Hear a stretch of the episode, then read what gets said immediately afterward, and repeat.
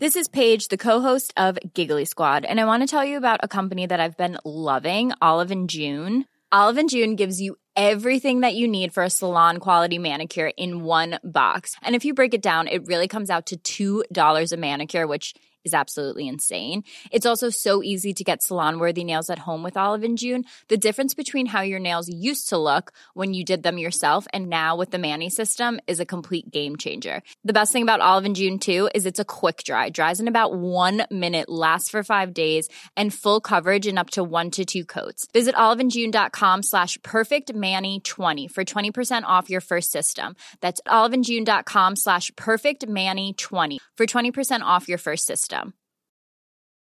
Hiring for your small business? If you're not looking for professionals on LinkedIn, you're looking in the wrong place. That's like looking for your car keys in a fish tank.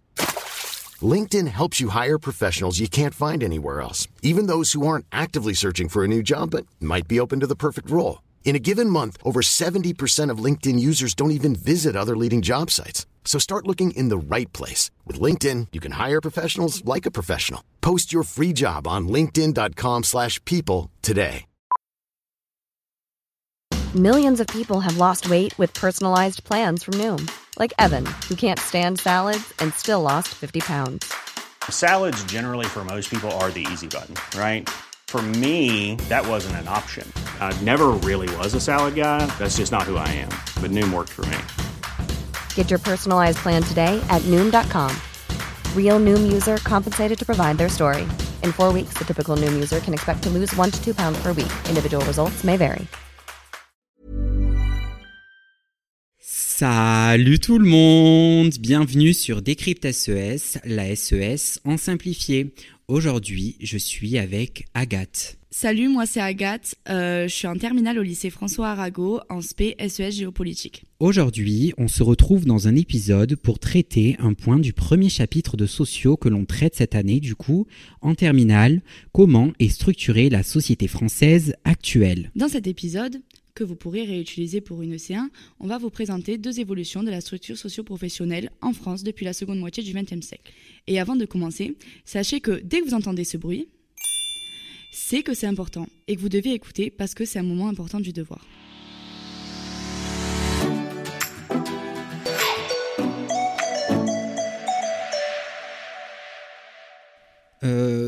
C'est parti. On commence par définir les termes importants du sujet. Allez, je le fais Gaël.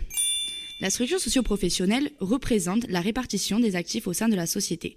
Pour voir la structure socio-professionnelle, on utilise des catégories socio-professionnelles. En gros, pour faire court, on appelle ça des PCS. Et du coup, ces PCS permettent de décrire les évolutions de la population active. C'est ça, Agathe? C'est ça, et depuis la seconde moitié du XXe siècle, quatre facteurs déterminent l'évolution de la structure socio-professionnelle en France. Ah oui, c'est vrai.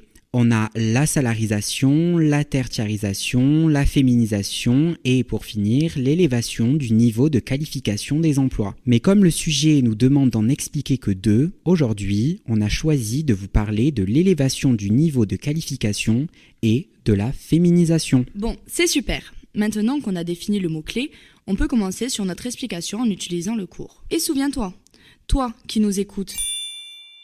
Ici, vu que notre océan commence avec présenter, c'est comme s'il y avait écrit montrer ou comment. On n'a pas besoin d'exemples, on a juste besoin du cours. Du coup, trop simple. C'est parti. On place un petit connecteur logique parce que c'est beau et parce que ton prof sera content.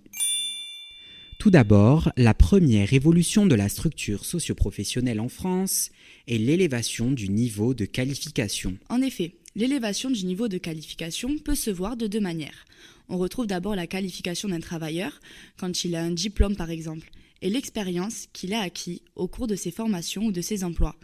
C'est la qualification acquise par un travailleur. Il y a aussi la qualification de l'emploi, c'est-à-dire la qualification réclamée par un employeur pour exercer un emploi.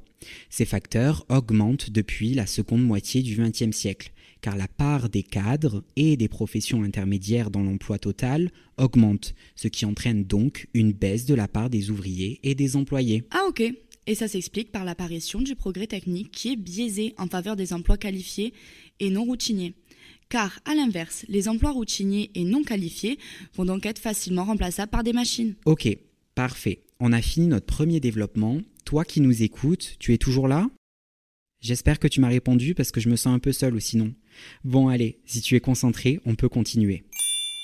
Ensuite, la féminisation est un deuxième facteur déterminant l'évolution de la structure socioprofessionnelle en France.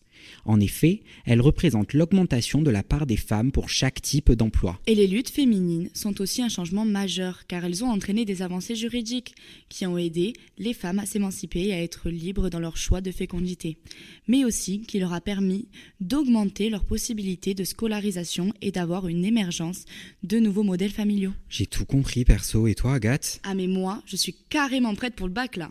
C'est parfait alors Agathe. Et si les gens qui nous écoutent continuent d'écouter notre podcast, eux aussi j'en suis sûr ils vont décrocher une excellente note au bac. Vous savez maintenant présenter deux évolutions de la structure socioprofessionnelle en France depuis la seconde moitié du XXe siècle, en EC1. Et merci à toi Agathe d'être venue sur le podcast. C'était trop cool. À refaire? Avec grand plaisir Agathe. Merci d'avoir écouté cet épisode qui vous a été présenté par Agathe et Gaël, moi-même. C'était un plaisir de voir tout ça avec vous aujourd'hui. Et à bientôt pour un nouveau point de cours ici sur Décrypte SES, la SES en simplifié. Oui, merci de nous avoir écoutés. Ciao ciao